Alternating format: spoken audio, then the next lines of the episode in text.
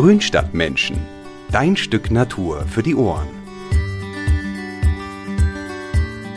Willkommen zu einer neuen Folge von Grünstadtmenschen. Der Sommer heizt uns jetzt so richtig ein. Naja, wenn es mal nicht regnet. Ne? Es ist so ein bisschen durchwachsen dieses Jahr. Aber die Tage sind dennoch lang und warm. Das sind natürlich die besten Bedingungen für Kräuter. Das merke ich auch auf meinem Südbalkon. Der afrikanische Basilikum, der sieht echt prächtig aus und blüht wie Bolle und verströmt schon bei der geringsten Berührung seinen aromatischen Duft, genauso wie der Thymian. Das Wetter ist natürlich ein wichtiger Faktor, dass sich die Kräuter gut entwickeln. Aber beim Schnitt und beim Düngen, glaube ich, kann ich noch einiges besser machen.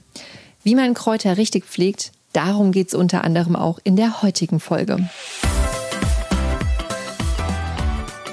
Kräuter sind ja in vielerlei Hinsicht ein Mehrwert. Ne? Die sehen hübsch aus, die Blüten, die locken Insekten an. Man kann sie essen und zum Verfeinern und Würzen von Speisen verwenden. Eigentlich total genial. Aber welche Kräuter bewähren sich eigentlich dauerhaft im Topf?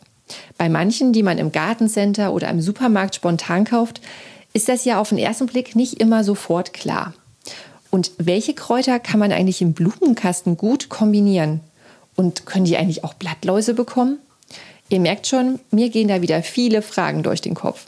Aber ich habe mir Hilfe geholt. Als heutigen Gast begrüße ich meine Kollegin Beate Leufen-Bolsen. Sie ist nämlich ein großer Kräuterfan und probiert jedes Jahr was Neues aus und erzählt mir in der Redaktion immer ganz begeistert von ihren Erkenntnissen. Und weil Beate immer so viele Ratschläge parat hat, ist sie genau die richtige für diese Folge. Hallo Beate. Hallo Karina. Ich habe es eben schon kurz angesprochen. Manchmal ist man ja beim Einkaufen äh, ne, im Supermarkt unterwegs und schlendert so durch die Gemüseabteilung und dann lächeln einen dann immer so die Kräutertöpfchen an, so mit Schnittlauch oder Basilikum und schwuppdiwupp sind die dann so im Korb verschwunden. Und zu Hause, da fragt man sich dann manchmal, ja, ist das jetzt eher was für die Fensterbank in der Küche oder sollte ich die lieber auf den Balkon stellen oder doch eher raus ins Beet? Wo, wo fühlen die sich denn so am wohlsten? Also grundsätzlich sind natürlich alle Kräuter, die wir kaufen, Freiluftgenossen. Das heißt, sie wollen natürlich am liebsten an der freien Luft stehen. Aber wenn wir ihnen die nicht bieten können oder sehr viel davon verwenden können, dann können wir natürlich Petersilie, Schnittlauch und auf jeden Fall Basilikum ohne Probleme auf die Fensterbank stellen. Außerdem ist natürlich ideal für die Fensterbank die Kresse also die wir entweder kaufen oder ich bin ein großer Fan vom selberziehen, zum Beispiel in meinem beliebten Kresseigel. Funktioniert super. Dann sollten natürlich Kräuter, wie schon gesagt, an die frische Luft. Da kann man, kann man sie auf den Balkon, auf die Terrasse oder auch sogar aufs Fensterbrett stellen, wenn es dort ein äh, windgeschützter Platz ist. Naja, und natürlich im Garten, das ist ganz klar, das ist die Pull Position für Kräuter, aber das werden wir vielleicht ja noch ein bisschen weiter ausführen. Genau, aber bleibt mal noch mal ganz kurz auf der Fensterbank und beim Basilikum, denn ich habe das jetzt schon mehrmals gehabt, dass, äh, dass er mir nach kurzer Zeit eingegangen ist. Was habe ich denn da falsch gemacht? Ja, also Basilikum, wenn man die kauft, dann sieht man das, dann sind da ganz viele kleine Stängel in den Töpfen. Also Basilikum wird von den Gärtnern ausgesät.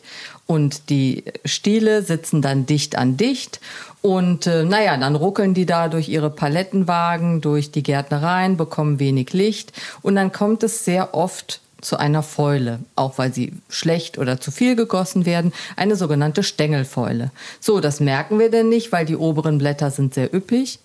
Mein Tipp ist also, die sofort zu Hause aus den Pflanztöpfchen rausholen und teilen, den Wurzelballen teilen, entweder in zwei Hälften oder sogar in vier und diese vier kleinen neuen Pflänzchen mit ausreichend Abstand in einen Topf, in frische Erde oder in einen Balkonkasten setzen und, äh, und dann hast du auch Erfolg mit Basilikum. Wenn dann welke Blättchen dabei sind, gleich abzupfen. Manchmal siehst du vielleicht auch schon Stiele, die so ein bisschen braun oder gelb sind, die auch rauszupfen. Aber mit dem Rest hast du dann deinen großen Erfolg. Das probiere ich auf jeden Fall mal aus. Klingt super. Und äh, wo wir gerade noch so dabei sind, bis vor ein paar Jahren dachte ich ja auch noch, dass, äh, ne, dass es beim Basilikum, dass es nur den Genoveser gibt, über den wir jetzt gerade gesprochen haben. Aber ähm, als ich mal auf einem Gartenfest war hier in Ippenburg, ähm, da gab es einen Stand äh, mit einer Kräutergärtnerei und die hatten unglaublich viele, halt so mehrjährige Basilikum, die halt auch holzig sind. Und da habe ich auch wieder gemerkt, Kraut ist nicht gleich Kraut.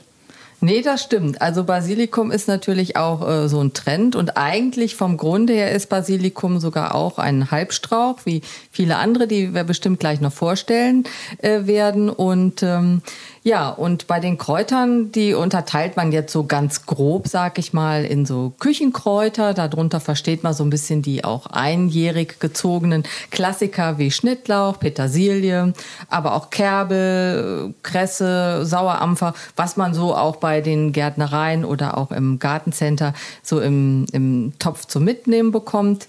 Das sind die klassischen Küchenkräuter. Und äh, im Unterschied dazu sie werden natürlich auch in der Küche verwendet.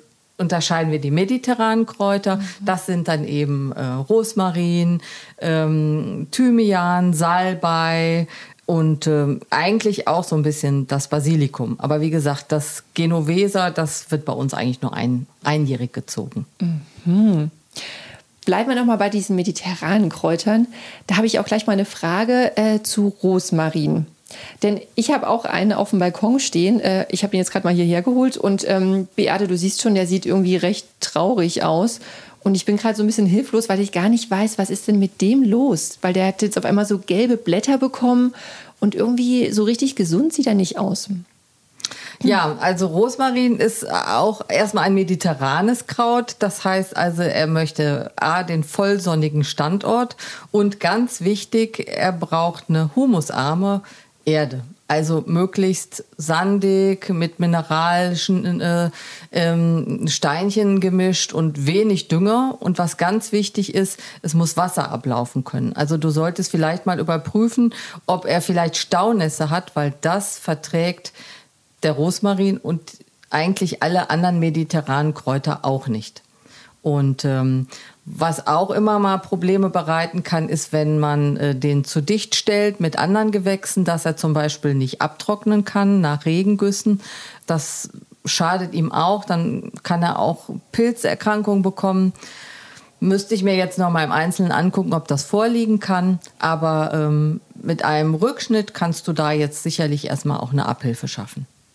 Okay, dann behalte ich das mal im Auge. Aber klar, bei der nassen Witterung momentan, die wir so haben. Genau. Und also mit der Düngung, also bei normalen Pflanzen oder vielen Gartenpflanzen sagt man gelbe Blätter, Nährstoffmangel, erstmal Dünger drauf. Ja. Das ist bei den mediterranen Arten ein bisschen anders, weil äh, da kann man eher zu viel falsch machen, indem man sie düngt. Okay. Also ähm, aber vielleicht, ich weiß ja nicht, wie lange er jetzt schon in diesem Topf steht, vielleicht braucht er ein ganz bisschen Dünger. Aber ich glaube, ich würde es jetzt erstmal auf diese Pflegemaßnahmen beschränken und mir einfach mal die Erde angucken oder ihn vielleicht in einen größeren Topf setzen. Hm.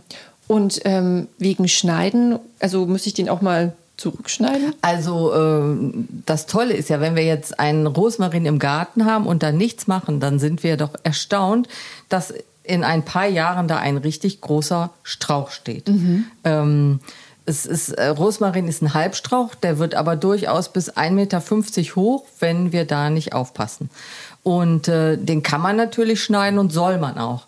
Ähm, aber erst nach der Blüte, das Schöne ist, er blüht ja schon sehr früh im, im April und ähm, danach können wir ihn zurückschneiden, sollten wir auch, damit er eben nicht von unten einfach so, der Fachmann sagt vergreisen, aber sprich die Triebe verholzen unten und dann haben wir nur noch in den oberen Bereichen grüne Nadeln mhm. und das ist uns ja zu wenig für unsere Bratkartoffeln oder für unsere Backofenkartoffeln. Da brauchen wir ja reichlich Rosmarin. Also Exakt. deshalb mhm. Schnitt ist wichtig, mhm. ja. Schnitt ist wichtig. Und gilt das auch noch für andere Kräuter? Was ist denn, mir fällt jetzt auch gerade noch mal Lavendel ein. Ja, das ist Kannst natürlich auch? auch? ein mediterraner Gast in unseren Gärten. Ähm, auch Thymian und Salbei. Also alle Arten, die unten verholzen, die sollte man schneiden. Und zwar in der Regel sogar auch zweimal im Jahr. Mhm. Also Rosmarin reicht in der Regel einmal. Aber so Klassiker wie den Lavendel oder den Thymian, da ist eigentlich die Empfehlung, dass wir so nach dem Frühjahr die äh, Pflanzen gut zurückschneiden, also so um die Hälfte, mhm. äh, dass die frisch austreiben können. Und dann nach der Blüte, das ist ja beim Lavendel jetzt, ja, man sieht schon alle Orten, dass der jetzt im Juli eigentlich auch schon oft verblüht ist. Das heißt also Mitte bis Ende Juli, Anfang August greifen wir nochmal zur Schere und schneiden den dann um gut ein Drittel ab, ähm, also sprich alle Blüten bis da, wo sich die ersten kleinen Blättchen bilden. Und das gilt auch für Thymian, äh, so halten wir die Pflanzen kompakt. Und oft schneiden wir ja auch sowieso die Kräuter, weil wir ja auch etwas ernten wollen. Exakt, das stimmt. Und äh, wo wir es gerade jetzt vom Lavendel hatten, ist es eigentlich mehr ein Kraut oder, oder eher doch nur eine, eine Zierpflanze? Also dadurch, dass man den Lavendel natürlich vielseitig nutzen kann, also in der Küche ja für zum Verzieren von Gebäcken, von Desserts. Ähm, auch Leute, die gerne mit Fleisch kochen, äh, ist das sicherlich äh, ein interessantes Kraut. Also die Heilwirkung in Hustensaft, in Salbe, in, in Cremes. Also von daher würde ich schon sagen, Lavendel ist eigentlich ein Heilkraut. Aber weil er sich auch so pflegeleicht und sehr hübsch präsentiert, hat er natürlich inzwischen auch den Status einer Zierpflanze erlangt. Mehr noch als die anderen mediterranen Kräuter. Wobei auch Salbei ist eine beliebte äh, Rabattenpflanze, gerade für trockene und sonnige Kombinationen. Also mhm. da finden wir durchaus auch den Salbei und nicht zu vergessen den Thymian, vorne als Bodendecker oder ideal für Beetübergänge und ähm, ja, ehrlich gesagt auch als Lückenfüller in mhm. Wegen. Mhm. Also ist auch eigentlich ein Kraut, was immer mehr, dessen zierender Charme auch immer mehr geschätzt wird. Mhm. Schön. Ich habe ja auf meinem Balkon jetzt eher äh, Kräuter immer so in separaten Töpfen, ne? habe ich so einzeln stehen. Aber weil du jetzt gerade auch so mit Kombinationen äh, angesprochen hast, kann ich denn Kräuter auch in einem Kasten kombinieren? Oder welche vertragen sich da gut und welche Kräuter sollte man besser nicht so zusammensetzen? Also äh, jeder einzeln für sich ist natürlich die beste Situation. Dann kann man jeder einzelnen Pflanze gerecht werden, der einen etwas mehr Wasser geben, der anderen weniger. Schnittlauch und Petersilie, die brauchen auch mal ein bisschen Dünger und der Thymian eher nicht. Also von daher einzeln keine Frage, das ist am besten. Wenn äh, Kräuter Gemeinschaften bilden, dann bitte aus äh, Gruppen, die auch die gleichen Ansprüche haben. Also jetzt nicht einen schattenliebenden Schnittlauch neben den sonnenliebenden Thymian setzen. Das, mhm. das gelingt nicht gut. Äh, ich habe auch schon erklärt, die Erde ist ganz wichtig, die sollte durchlässig sein. Vor allen Dingen das Düngen. Also ähm, da müssen wir aufeinander abstimmen und ähm, schön in den Gruppen und den Ansprüchen bleiben. Außerdem ist es so, einige Arten kommen ja auch sehr gut mit Halbschatten zurecht. Äh, die setze ich natürlich dann nicht neben einen sonnenliebenden Thymian oder Rosmarin. Zum anderen wird Rosmarin, wie ich schon gesagt habe, sehr groß. Der würde dann natürlich auch äh, eine kleine Petersilie einfach an den Rand drängen. Mhm. Also das ist wichtig. Gleiche Ansprüche an Sonne und Boden und an die Düngermenge beachten. Und ich habe mal gehört, also hier so bei Minze muss man ja auch so ein bisschen aufpassen. Ne? Oh, Minze, das ist so ein ganz spezieller Fall. Also äh, am besten ja solo oder nur in, in der Gruppe. Aber auch da, glaube ich, gibt es Arten, die sehr, sehr wüchsig sind. Also wenn ich da so an diese, ähm, diese klassischen Menta-Arten denke, also die, die sind schon sehr wüchsig und die sollte man am besten ähm, in Töpfe setzen, wo man nur unten den Boden rausschneidet, dass die dann wie so eine Art Wurzelsperre haben. Oh. Also das sollte man auf jeden Fall beachten. Und ähm, wenn man langfristig was davon haben will, wenn man jetzt sagt, naja gut, ich möchte jetzt einfach nur eine Minze für eine Saison, dann geht das. Aber Minze ist mehrjährig, das sollte man auch nutzen, äh, gerade vor dem Hinblick der, der Nachhaltigkeit, also keine, keine mhm. Wegwerfprodukte, ähm, da er sich auf den, äh, auf den Balkon holen. Und äh, von daher in diese Töpfe, dass die nicht wuchern. Und äh, wenn man jetzt Minze im Garten hat, gilt das auch in Töpfen, also mit dieser Wurzelsperre einpflanzen. Und ähm, äh, Empfehlung ist sogar, die öfter rauszuholen und zu teilen. Mhm. Also alle zwei, drei Jahre sollte man dann eine, also eine Minze aus diesem Topf holen, teilen und dann einfach das Teilstück wieder einsetzen. Dann wachsen die einfach schön frisch, kompakt nach. Und natürlich auch hier ist Schnitt wichtig. Ähm, gerade so im Frühjahr äh, einfach mal äh, richtig auf die Hälfte zurückschneiden, vielleicht sogar bis auf ein Drittel runtergehen, wenn man äh, sich das traut, wenn man ein bisschen Erfahrung hat, traut man sich das und dann treibt die Minze ganz wunderbar durch. Mhm. Gut. Kräuter, die nimmt man ja auch nicht nur zum Verfeinern ne, von so Getränken und Speisen, gerade so bei Minze. Äh, da muss ich auch so an Mojito oder so denken, das ist ja auch total lecker. Aber die haben ja auch eine heilende Wirkung. Ne? Da fällt mir auch spontan eher so, ne, so der Thymian ein, ähm, der ja auch gerne so bei Erkältungen auch so zu sich genommen wird, weil der ja auch so entzündungshemmend ist.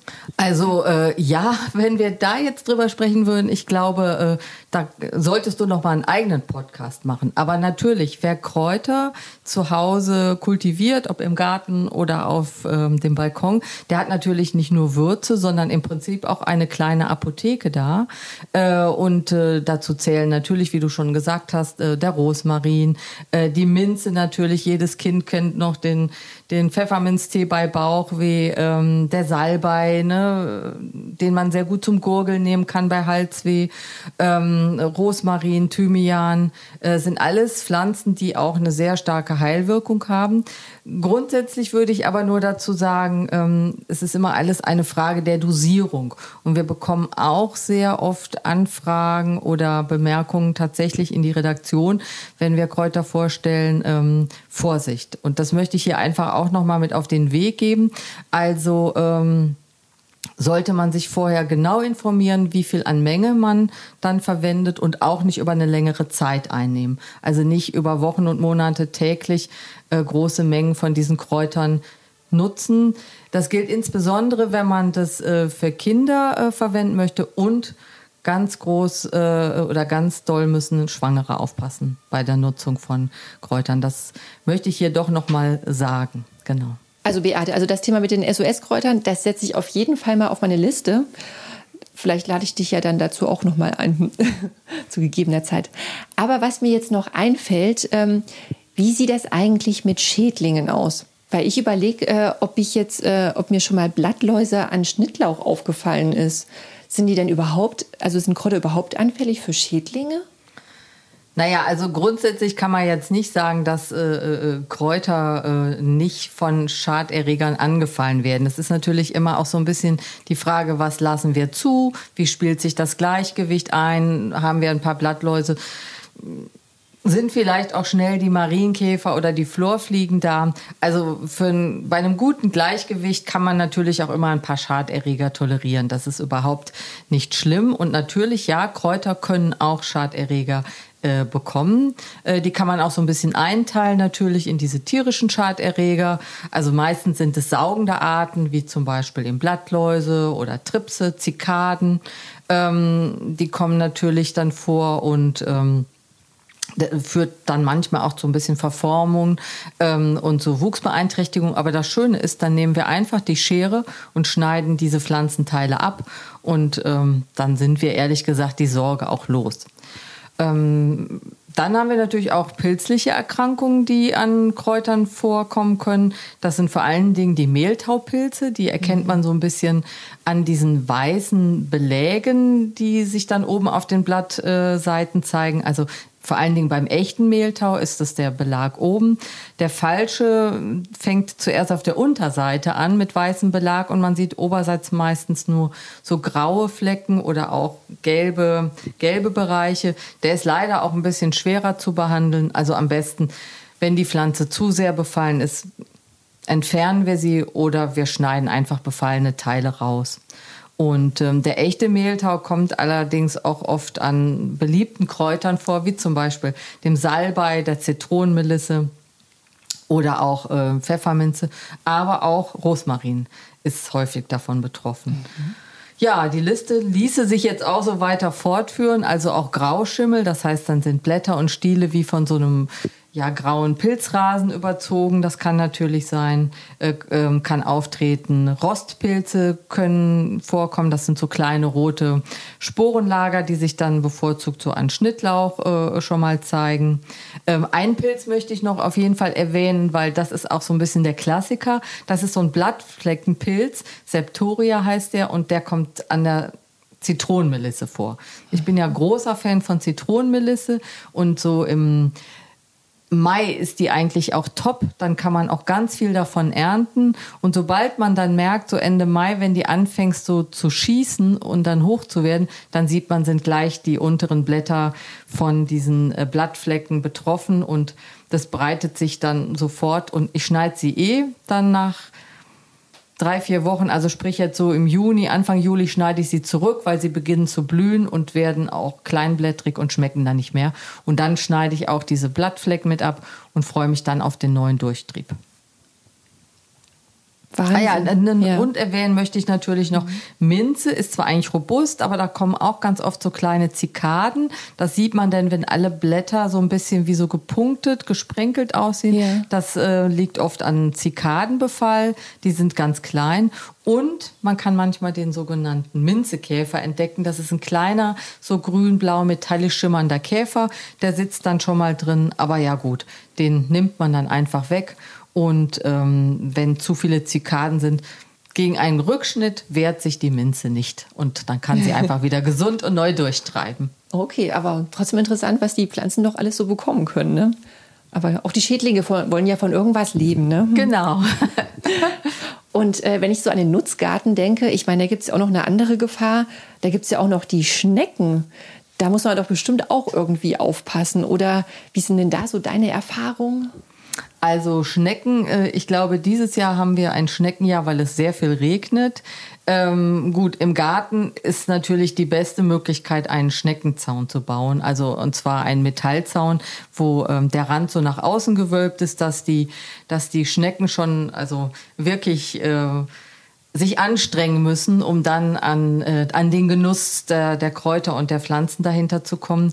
Ähm, ja, und dann natürlich auch immer wieder aufpassen, absammeln, das ist am besten. In Töpfen haben wir die Möglichkeit, sie möglichst auseinanderzustellen und vielleicht auch hochzustellen, mhm. weil dann müssen Schnecken ganz schöne Kletterwege ähm, äh, sozusagen ähm, überbrücken, um dann an den Genuss zu kommen. Und da haben wir dann eine bessere Möglichkeit, Schnecken einzudämmen. Genau. Okay. An, natürlich ja, einfach immer schauen und äh, aber wie gesagt, Abstand, dass man keine Brücken schafft, dass die sozusagen mhm. vom äh, Majoran aufs Basilikum ja. gehen. Basilikum steht natürlich ganz hoch im Kurs, weil es ja saftig weiche Blätter hat. Also mhm. man wird sicherlich äh, nie äh, am, am, Lavendel oder an, am Rosmarin äh, Nacktschnecken sehen. Also dann sind es eher kleine Gehäuseschnecken, die krabbeln da schon mal entlang, aber die richten keinen großen Schaden an. Und für die anderen, ähm, wie gesagt, Abstand. Vielleicht kann man auch ein bisschen ähm, Steinchen noch auf die Erde streuen, so feinen Split dann ähm, das kriegen die auch nicht so. Ne? Genau, ne? ja. genau. Und gucken, dass eben nichts überhängt bis zum Boden, was sie anlockt. Okay. Wo wir gerade noch von Schnecken sprechen. Also bei Kräutern im Garten, äh, da kommt mir ja auch immer gleich so diese Kräuterschnecke oder Kräuterspirale so in den Sinn. Ne? Das ist ja auch irgendwie äh, in manchen Gärten sehr beliebt und ich weiß bis heute noch nicht so richtig, ob ich ähm, wie ich das optisch so finden soll. Sind die denn wirklich so, ähm, so sinnvoll? Also, was, wie, wie, wie siehst du das, Beate? Also, ich habe selber jetzt noch keine äh, angelegt und ich habe auch keine im Garten, aber es ist natürlich eine tolle Möglichkeit, auf ähm, sozusagen einer relativ überschaubaren Fläche äh, Kräuter in einer Gemeinschaft anzusiedeln. Ich sagte ja zu Beginn dieses Podcasts, äh, viele vertragen sich gar nicht, weil sie unterschiedliche Ansprüche haben. Ja. Und durch diesen Bau von einer solchen ähm, Kräuterspirale gelingt das natürlich sehr gut ähm, ein bisschen, wenn man jetzt so, und man hat schnell verschiedene Kräuter, die man mag, zusammen. Also wenn man jetzt so zehn bis zwölf verschiedene Kräuter in so eine Kräuterspirale setzen möchte, die dann ja auch so eine gewisse Höhe hat, ich sag mal 80 Zentimeter bis ein Meter und einen Durchmesser von drei Metern, ist also schon ein, äh, eine bauliche Herausforderung, äh, dass man das anlegt. Und ähm, da sieht man schon, man hat dann oben, also on top, hat man natürlich die, die in voller Sonne äh, sich sozusagen ahlen können. Und je weiter man sozusagen dann dieser Spirale folgt, wird es immer dunkler und schattiger. Und, äh, und so verteilt man dann auch die einzelnen Arten. Also man Prinzip verteilt man dann sogenannte Zonen oder Bereiche. Der obere Bereich ist trocken, dann kommt ein mäßig trockener bis frischener Bereich, einen sogenannten frischer Bereich und unten feucht bis nass, weil diese Spirale endet oft noch mit so einem kleinen Wasserbecken, was man mhm. da anlegt. Ja. Und da kann man dann zum Beispiel sowas wie, wie äh, Kresse oder Brunnenkresse oder auch eine mhm. Minze, die es auch ja feucht mag, dann ansiedeln. Man muss auch ein bisschen darauf achten, dass man tatsächlich dann auch die Substrate diesen Zonen anpasst. Also nicht eine Torferde in alle Abteilungen, sondern auch oben muss man, das Substrat muss dann ja durchlässig sein, mineralhaltig äh, für, die, für unsere Freunde aus dem Süden. Ähm, so muss man dann auch die Erden immer ein bisschen mischen und der Humus- und Kompostgehalt darf nach unten hin zum Beispiel immer höher werden, während er oben eher zurückhaltend verwendet wird. Ja. ja, und so kriegt man Vielfalt auf kleine Fläche. Wie gesagt, oben dann die sonnenliebenden mediterranen Kräutern. Dann kommt so ein bisschen so ein frischer Bereich. Da können dann Zitronenmelisse, Petersilie wachsen, aber auch Pimpinelle noch weiter unten ähm, dieser frische Standort ähm, oder untere Bereich dann eben Schnittlauch und Estragon, ähm, aber auch so Liebstöckel, wobei der wird sehr groß. Mhm. Das muss man sich vielleicht sowieso überlegen, ob man den dann haben möchte. Und in diesem unteren Bereich, wie gesagt, äh, wenn man das macht mit so einem kleinen Teich, dann ähm, kann man da die Pfefferminze und die Brunnenkresse ansiedeln. Mhm. Oh ja, wie du schon sagst, Vielfalt auf kleinem Raum. Genau, und ähm, äh, einfach auch ein Kräuterbeet in einer anderen Form als eine in einer rechteckigen Beetform. Ja, ja. Da gibt es ja gestalterisch ja schon irgendwie auch viele Möglichkeiten heute. Ne? Und weil besonders beliebt sind ja auch äh, die Hochbeete. Und da äh, frage ich mich ja, ist es da irgendwie clever, jetzt, wenn ich da jetzt beispielsweise Rosmarin reinsetze, wegen der Überwinterung, fühlt er sich da wohl? Also Hochbeete sind natürlich ideale Möglichkeiten, so um auch äh, so rund ums Jahr Gemüse anzubauen. Und natürlich kann man im Prinzip auch Kräuter dort ansiedeln. Ähm, ich glaube, es ist aber von Vorteil, wenn man dann auch Kräuter nimmt, die man dann einfach aberntet und die dann weg sind und man die im nächsten Jahr dort wieder neu aussät oder als äh, getopfte Pflanzen setzt.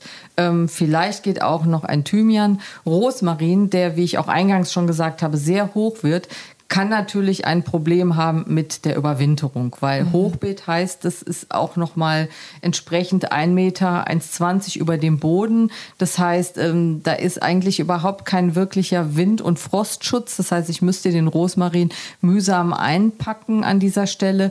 Ähm, da ist es doch günstiger, wenn ich ihn in einem Topf habe, kann ihn dann an die Haus- oder Terrassenwand rücken über den Winter. Oder wenn ich ihn in ein Kräuterbeet setze, vielleicht in ein gemauertes, wo wo er dann auch ähm, einfach klimatisch geschützt ist. Äh, zum anderen ist es na so, die, die Pflanzen, die wir im Hochbeet haben, die brauchen ja ordentlich Nährstoffe, damit sie wachsen. Mhm. Da kommen wir dann natürlich wieder in die Bredouille. Der Rosmarin möchte es doch eher genügsam und äh, nährstoffarm. Es sei denn, Karina, du legst ein Hochbeet an, ein kleines Hochbeet, wo du vielleicht nur Kräuter hast. Und wenn du da dann die mediterranen ähm, Verwandten zusammensetzt, dann ist das sicherlich einfacher und dann kannst du gegebenenfalls die da auch dann gut schützen. Aber sie haben dann zumindest die guten Bedingungen von der Erde her. Okay, gut. Beate, auf welches Kraut möchtest du eigentlich in deinem Garten äh, gar nicht mehr verzichten? Ne? Ja, also ich liebe natürlich äh, Zitronenaromen. Ähm, also ganz vorne ist natürlich äh, als meine Lieblinge die Zitronenmelisse, die eben mhm. schon früh im Jahr äh, das Trinkwasser aromatisiert oder aus der ich Tee mache oder in die Salate schnibble. Also Mhm. Zitronengeschmack ist ganz toll und deshalb äh, bin ich natürlich auch großer Fan von Zitronenthymian, Zitronenverbene, die man ja auch sehr gut im Topf halten kann. Äh, dann auch Zitronentagetes, mhm. ähm, der natürlich noch den Vorteil hat, dass er süße kleine gelbe Blüten hat, äh, die man auch äh, ganz toll für Salate oder zur Dekoration von Desserts verwenden kann. Dann bin ich äh, auf jeden Fall ein großer Pesto-Fan und brauche also unbedingt Basilikum, wobei ich da auch ein bisschen ausprobiert habe zwischen all diesen verschiedenen Sorten Thai und so wie noch, was es da alles gibt. Aber ich bin trotzdem beim Genovesa geblieben, weil für Pesto ist es einfach mein Favorit. Ja, Minze mag ich, allerdings nicht alle Arten, aber ich habe zwei verschiedene. Eine Mojito-Minze mhm. und eine marokkanische, weil ich die gerne auch für Tee nehme oder auch gerade im Sommer, um Trinkwasser zu aromatisieren. Äh, ganz witzig ist sogar auch Gurke, Gurkenscheiben und Minze zu mischen. Mhm. Das hat sowas so, das bringt nochmal so eine andere, so einen anderen Geschmack rein. Also Minze auf jeden Fall. Äh, Blattkoriander liebe ich äh, für, oh, für asiatische Gerichte. Ja. Und natürlich last not least noch Oregano. Einerseits halt für all die italienischen Gerichte, für Pizza. Und wenn er blüht, man kann den auch noch ernten zum Essen, wenn er blüht. Aber diese Blüten sind einfach toll, auch mal schnell in der Vase arrangiert mit, ähm, mit einer kleinen Rosenblüte oder einer Staudenblüte. Oder einfach so, wenn man Besuch hat, so auf die Serviette gelegt, so als kleiner mhm. ähm, würziger Willkommensgruß. Also auch Oregano, auf Oregano möchte ich nicht mehr verzichten. Toll. Du hast jetzt gerade schon angesprochen, so diese optischen Hingucker, weil es gibt ja auch Kräuter, ja, die machen ja richtig was her optisch, äh, sei es im Topf oder im Beet. Ähm, kannst du da noch so ein paar Kandidaten nennen? Also im Prinzip hat ja jedes Kraut auch äh, äh, optisch was zu bieten. Ich meine, ähm, ganz toll sind natürlich auch diese Blüten von Schnittlauch. Mhm. Also nicht umsonst ist die große Schwester vom Schnittlauch, das Zierlauch, äh, so ein ein äh, häufig gesehener Gast in unseren Blumenbeeten geworden. Also fast ist das schon so eine, so eine richtige Hype-Pflanze. Mhm, also ne, der kleine äh, Schnittlauch hat auch da was zu bieten. Ähm, dann natürlich Lavendel, ganz klar, wenn er blüht, ist einfach ein Träumchen. Ähm, aber auch Salbei hat total schöne Blüten, so Lippenblüten. Und ähm, vom Oregano, den ich ja so mag, ähm, gibt es so also gar noch eine besondere Sorte oder eine Sorte, die heißt Aromatico. Ähm, die wird sogar auch als Rosenpartner in den Staudenkatalogen empfohlen, also weil sie sehr schöne Blüten hat. Klar, etwas näher rangehen muss man vielleicht beim Thymian, der aber auch ganz süße Blüten hat und ganz mhm. tolle Blütenteppiche bildet. Ähm, Bergbohnenkraut, klar, die weißen Blüten sind ganz hübsch. Äh, Rosmarin hat den Vorteil, er blüht schon im April, mhm. was uns dann begeistert, Stimmt. wenn wir noch auf die große Blütenvielfalt warten. Und äh, vor allen Dingen möchte ich noch eine Lanze brechen für Doldenblütler, zu denen ja Koriander gehören. Äh, Dill und Fenchel, die ja beide so gelbe äh, Doldenblüten haben, die einerseits traumhaft aussehen, von immer mehr Floristen auch verwendet werden, gerade mhm. in den mhm. Sommersträußen. Ja. Und natürlich auch, wie aber alle vorgenannten Kräuterblüten auch, ähm, absolut wichtig sind für Bienen. Guter das Punkt. Äh, muss hier auch nochmal in aller Deutlichkeit erwähnt werden. Also die Top-Bienenpflanzen sind auf jeden Fall Kräuter. Top. Also so, der haben ja echt so viel Mehrwert, ne? Genau. Aber ah, wenn wir jetzt aber nicht nur noch von den Blüten ja. sprechen, also möchte ich auch noch ähm, den Aspekt der, der, des, der Blätter erwähnen. Also es gibt ja auch total äh, viele schöne Blattfarben unter den Kräutern. Wenn ich da zum Beispiel an Minzen denke, da gibt's verschiedene panaschierte Formen. Äh, Thymian, der auch ähm, so mehrfarbige Blätter hat, zwar auf kleine klein, Blättchen bezogen, mhm, aber mhm. äh, auf, eine, auf eine, eine Fläche betrachtet sieht das auch gut aus. Salbei, also es gibt sogar dreifarbige Salbeiformen, die wir ja auch in, in den Blumenbeeten haben. Und ähm, ehrlich gesagt hat auch Basilikum äh, eine Menge zu bieten. Da gibt es nämlich sogar auch rotblättrige Formen. Mhm. Wie gesagt, also wenn einem die Optik wichtig ist, bieten Kräuter auch in dieser, ähm, unter diesem Aspekt äh, einen, einen sehr großen Mehrwert. Mhm. Total im Trend liegen ja auch diese Asiakräuter. Du hast ja vorhin auch schon angesprochen, hier so mit Koriander, Blattkoriander ähm, oder auch hier so dieser Thai-Basilikum. Und ich habe neulich äh, mal gelesen von diesem Käsekraut, das sich wohl momentan großer Beliebtheit erfreut, aber ich weiß nicht, ob das wirklich stimmt, äh, weil das irgendwie ist das so eine vietnamesische Kletterpflanze, die wohl eigentlich recht geruchlose Blätter hat, aber wenn man die zerschneidet, dann entfaltet sich wohl dieses Käsearoma, was, ähm, ich habe das mal nachgelesen, nach Camembert irgendwie schmecken soll. Das ist ja schon irgendwie immer so ein bisschen merkwürdig, wo ich immer gar nicht weiß, so, ob ich mir jetzt wirklich sowas zulegen sollte. Aber welche, welche Neuheiten reizen dich denn da so? Also äh, Camembert-Kraut äh, muss ich sagen, nein. Camembert äh, ja, aber nicht als mhm. Kraut. Ähm, nein, also ich bin da vielleicht auch ehrlich gesagt so ein bisschen oldschool. Ich musste auch nicht auf jeden Trend äh, aufspringen, nicht alles mitmachen. Die klassischen ähm, Gewürzrichtungen, die wir haben, die sind ja schon auch ausreichend und toll. Aber trotzdem ertappe ich mich immer wieder dabei, dass ich denke, so mal was auszuprobieren, das ist schon toll und macht auch Spaß. Und äh, ja, da ist mir jetzt zum Beispiel eine Pflanze entgegengekommen. Das heißt, die gibt es eigentlich schon lange und ähm, die wird auch schon ganz oft als ähm, Beetpflanze in so Sommerpflanzen, mhm. Sommerpflanzungen benutzt. Das ist Perilla. Das ist also, wird auch Shiso oder roter Shiso genannt. Das ist ein in Asien häufig äh, verwendetes Kultur, äh, Gewürzkraut. Und ähm, ja, das hat ähm, äh, so, einen, so einen würzigen Geschmack. Äh, es wurde beschrieben, ich habe es ja noch nicht ausprobiert. Also ja. es wurde jetzt in, im Katalog beschrieben mit einer Mischung der Geschmack aus Sesam, Zimt, Minze und Anis. Finde ich, macht sehr, sehr neugierig. Mhm. Ähm, äh, was ich toll finde, dass man von diesem Kraut wohl die Blätter und die Blüten essen kann. Das ist ja auch immer wichtig. Ähm, dann hat es eben so einen scharf-salzigen Geschmack auch. Das heißt, es ist gut geeignet auch für Salate, für Salatsoßen, Pesto. Aha, ich als Pesto-Fan. also steht bei mir ganz oben auf der Versuchsagenda. Und ähm, ja, und das Tolle an dieser Pflanze ist, die auch genügsam ist, finde ich auch toll, weil so ein großer Kümmerer, den brauche ich auch nicht äh, in meiner Sammlung und äh, kann im Ball, auf dem Balkon stehen und der Fensterbank und blüht erst im Spätsommer, Herbst, wenn ja doch viele andere Arten dann schon vorbei sind. Also Perilla ganz oben. Perilla. Und zum anderen äh, macht mich ein bisschen der Wasabi-Rucola doch neugierig. Also Rucola bin ich sowieso Fan, ja. weil, wie gesagt, ich bekenne mich ja hier als Pesto-Fan. Und ähm, da äh, macht mich der Wasabi-Rucola neugierig, der also einen scharfen Geschmack haben soll, so ähnlich äh, wie Meerrettich, ähm, also durch seinen hohen Gehalt Gehalt an Senfölen. Und ähm, der ist auch in der asiatischen Küche sehr verbreitet, was es bei uns auch öfter auf den Tisch gibt. Und äh, soll aber auch in Salaten gut äh, zu verarbeiten sein. Und was ich toll finde, so als Beilage so Sandwich oder Brötchen, weil das mache ich auch gerne, gerade wenn man wandern geht, nicht einfach nur Stulle, Käse und Widerstulle, sondern noch ein bisschen was Nettes da rein. Und da stelle ich mir so ein Wasabi-Rucola-Blättchen als Würze ganz spannend vor.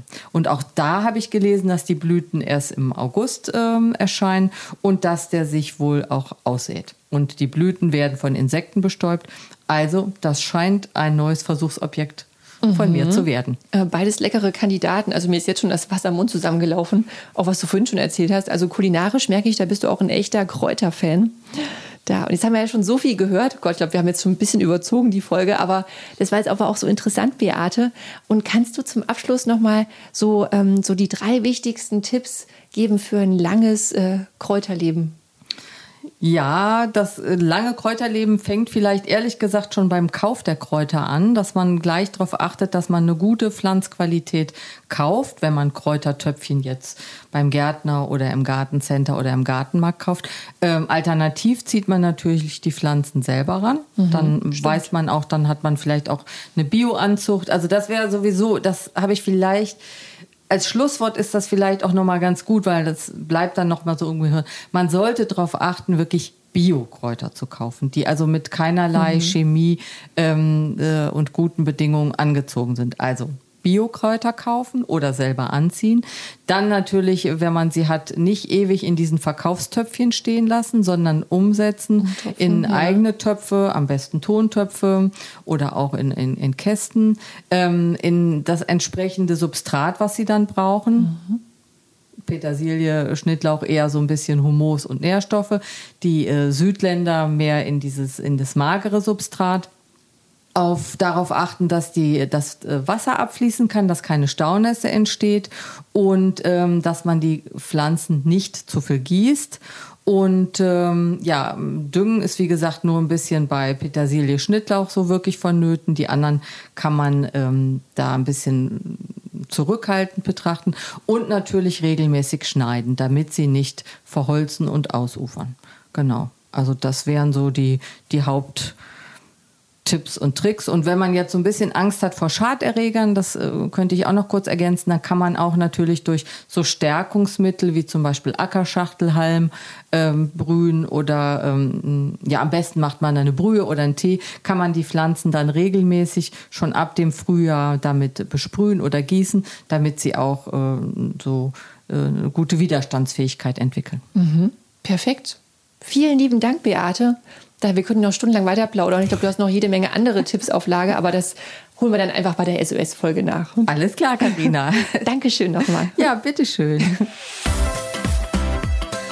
Wenn ihr ein besonders prächtiges oder äußerst exotisches Kraut im Topf oder im Beet habt, auf das ihr sehr stolz seid, dann schickt uns gerne Fotos davon über Instagram oder per E-Mail. Und auch falls euch zu dem Thema noch was eingefallen ist, was ihr uns gerne mitteilen möchtet, wir freuen uns auf eure Nachrichten. Ihr könnt uns auch gerne eine Bewertung dalassen. Die Adressen findet ihr wie immer in den Show Notes. Und wer mag, kann diesen Podcast natürlich auch abonnieren und verpasst so keine neue Folge mehr. Es gibt uns bei Spotify und Apple Podcasts.